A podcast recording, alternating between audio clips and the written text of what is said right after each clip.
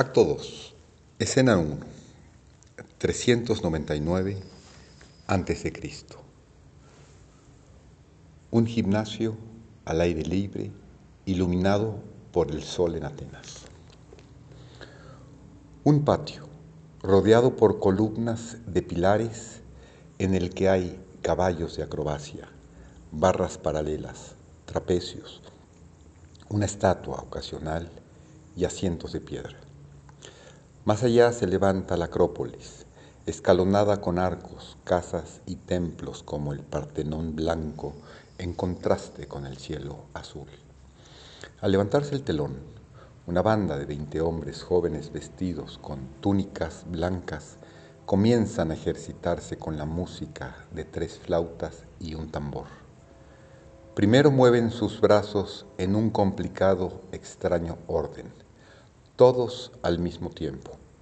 Luego mueven las piernas, luego las cabezas, luego los brazos y las piernas. Y finalmente la cabeza, los brazos y las piernas al mismo tiempo. El ejercicio produce una extraña impresión sin gracia, pero convincente, como algo no natural realizado con un gran esfuerzo de voluntad y atención. En el primer plano, en el escalón entre el patio y las columnas, dos hombres están sentados, uno ecuclillas, de edad avanzada, de aspecto rudo, con una fea pero atractiva cara aplastada. El otro tiene cerca de 30 años, es alto, esbelto, que extrañamente recuerda al Homero del primer acto. Sócrates llama a uno de los que se ejercitan. Apolodoro, menos suculento, muchacho mío, rellenaría salchichas como si estuvieras haciendo el amor. Este es un ejercicio no para razonar, tranquilo y fresco. El ejercicio prosigue y nadie parpadea para demostrar que Apolodoro escuchó. Sócrates, le grita otro, pero no como palo de escoba, Toas. Tus brazos se sacuden como una muñeca de titiritero. La razón de esto es estar vivo y elástico, niño. Cortéjale amablemente, pues. Toas, desde la mitad de la clase, con voz ahogada. Estoy tratando, Sócrates. Sócrates bruscamente. No lo intentes, solo sé. Voltea a Platón a su lado. ¿Ves, Platón? Como niños todos los hombres del cielo reciben cuerpos de carne pero con el tiempo se desempeña en ellos mismos una especie de transformación. Así, todas no tienen nada sino un cuerpo de madera y Apolodoro uno de dulce derretido. De algunos de los otros soy demasiado delicado para hablar. El ejercicio llega a su fin, la música cesa y los jóvenes descansan. Algunos se reúnen alrededor de Sócrates y Platón, entre ellos Toas, un joven torpe y rígido. Sócrates, a Toas, ¿alguna vez has conocido a una mujer o a un niño bonito, Toas? Toas superándolo con vergüenza. Yo, porque yo pensé, Sócrates, lo sabía. Te está secando como una hoja muerta, muchacho. Cuando se haya secado lo último de la savia, ese es el final. Entonces vas a pesar tu alma reseca y vas a vender el polvo a los escribas para secar los excesos del pergamino. Toas pálido. Sócrates, no es mi culpa. Sócrates, no hablamos de culpa, sino de armonía y de la falta de ella. ¿Crees que tu cuerpo sea armonioso? Toas, no, Sócrates, no lo es. Sócrates, se debe a que tu alma está seca. Toas, desesperado. hago mi mejor esfuerzo. Sócrates, lo mejor no está en ti, solo Dios y la armonía es lo mejor. Se levanta y se aleja como disgustado. Al irse pone un brazo sobre los hombros de un apuesto joven regordete. Sócrates, suavemente, y tú, querido, tienes perfecta armonía en tus partes externas. Es una lástima que no haya nada dentro de ti. El joven se arregla, no encontrando en esto nada ofensivo, pero mientras voltea a un lado con su nariz en el aire, Sócrates le mete un pie y se va sobre él pegándose de cabeza sobre los talones. Apolodoro en la tierra, maldita sea. Sócrates, riéndose como un colegial. ¿Dónde está ahora tu armonía externa, mi falso Apolo? Ve, solo se ve bien, estando de pie como un cuenco de avena. Si viniera desde adentro, serías tan buen filósofo de cabeza o de adentro hacia afuera. Espanta a todos. Sócrates, corran a lo largo, queridos míos. Esto es suficiente por hoy. No sean orgullosos, soportenme y no ofendan a los demás. Los jóvenes juntos gritan, adiós Sócrates, hasta mañana, quédate con los dioses, maestro. Sócrates y Platón se quedan solos en el gimnasio vacío. Platón, de repente muy serio y sincero, ¿por qué torturas así al joven Toas? Sócrates, tiene corazón de pollo cuando debe ser duro como la laya. Tenemos que, hundir, que fundirlo de nuevo para que pueda hacer crecer un alma. ¿Crees que esto se hace con palabras dulces? El sufrimiento puede derretir y por su propio bien lo hago sufrir. Platón, sí, conozco tu manera, sé lo que está en juego, pero ¿no hay otros medios? Parece que lo llevas con demasiada dureza está desesperado, el niño se va a hacer algún daño. Sócrates, ningún hombre puede hacer crecer un alma hasta que está desesperado, mucho más que Toas. Platón, eso es para los fuertes. ¿Y qué es para los débiles? Sócrates, es mejor que mueran intentando crecer fuertes a que se cuezan en su propia debilidad. Platón, sí, sí, pero las palabras se mueren en sus labios. Sócrates, nunca escatimé en mí mismo. En el ejército hice marchar descalzo sobre el hielo en un solo viaje a cualquier hombre en pleno invierno. No lo digo para jactarme, sino lo bueno que obtuve al no escatimar en mí mismo. Me mostró que el mejor servicio que puedo hacer a otros es que no escatimen en sí mismos tampoco. Platón, siempre me pones del lado equivocado al discutir contigo, Sócrates.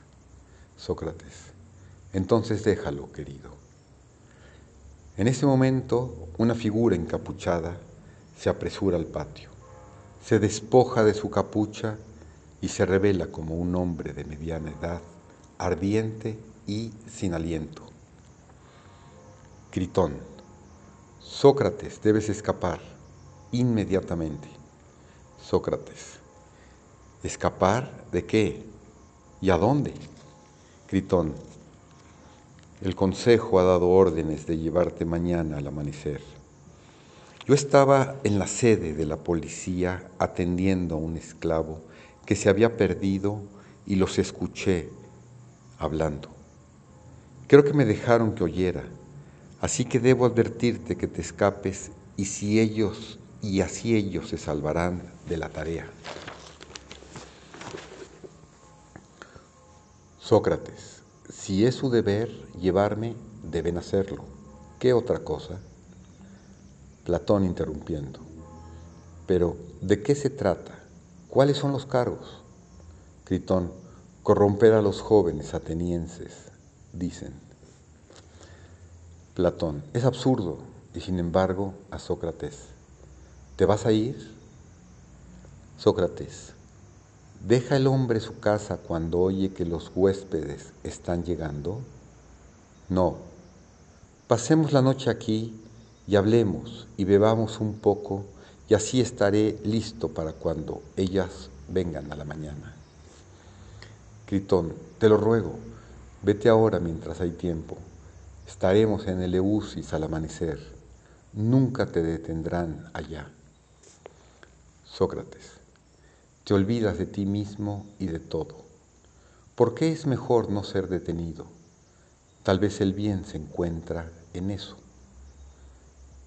Critón, si no es por ti, es por nosotros. Te necesitamos. Quieren asustarte, pero si lo logran, tengo miedo de lo que te harán. Sócrates, si de un tonto huyes, queda entonces convencido que es correcta su necedad. Y eso es ser cruel con él. Platón a Critón. Dinos más de los cargos. Critón. Esto se ha estado gestando hace tiempo. Recuerda, en los viejos tiempos, antes de que la guerra de Sicilia, cuando eras niño Platón, la gente del consejo de Sócrates y de sus formas solían reírse. Pensaban que era un payaso, pero sus trucos por debajo de la piel se metió en algunos. Entonces, su amigo Alcibíades se volvió loco y hubo el escándalo sobre la parodia de los mismos. Pasó por encima de los espartanos y por encima de todo el resto de ellos y comenzaron a decir que su influencia era crítica destructiva, socavación de la moral, asesinato de la conciencia, sobre todo en los jóvenes. Y aquellos que se habían irritado por él gritaban más fuerte. Critias y Alcibíades el mismo camino siguieron. Y cuando sus treinta masacraron y asesinaron de izquierda a derecha, usando los mismos argumentos de la democracia y de la justicia que de él aprendieron, fue demasiado. Todos aquellos que perdieron su riqueza o las relaciones en los problemas recordaban todo muy bien y ahora están listos. Sócrates, bien, ¿qué dices, Platón? Platón, no sé, ¿cómo puede la enseñanza de la sabiduría dejar este rastro de maldad y de derramamiento de sangre? Sócrates, la verdad es una medicina drástica. Quien no tiene buena digestión lo destruye. Platón, pero antes de que suceda, ellos destruyen a otros miles más. Sócrates, ¿qué no el sol marchita al igual que el calor? Lo que ya está seco lo quema y lo húmedo lo crece. Esta es la ley. Platón, suena inevitable y sin embargo, Critón urgentemente, no discutamos, vámonos ya Sócrates, te lo ruego, tengo mulas a las puertas de la ciudad Vayámonos ahora, esperemos en el parque hasta la noche y luego nos vamos.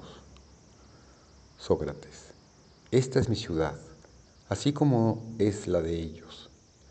Si los menos ignorantes la abandonan, debe empeorar y no mejorar. Mejor permanezcamos y tratemos una vez más de mostrar la razón. Gritón, eso sería fatal. Sócrates, Mala suerte para el cuerpo, pero tal vez buena para el alma. No, descansaré un poco. Vengan a la medianoche y tendremos una fiesta hasta la mañana. Desde, el otro, desde lo alto en la Acrópolis, flota hacia abajo el ruido de gritos confusos.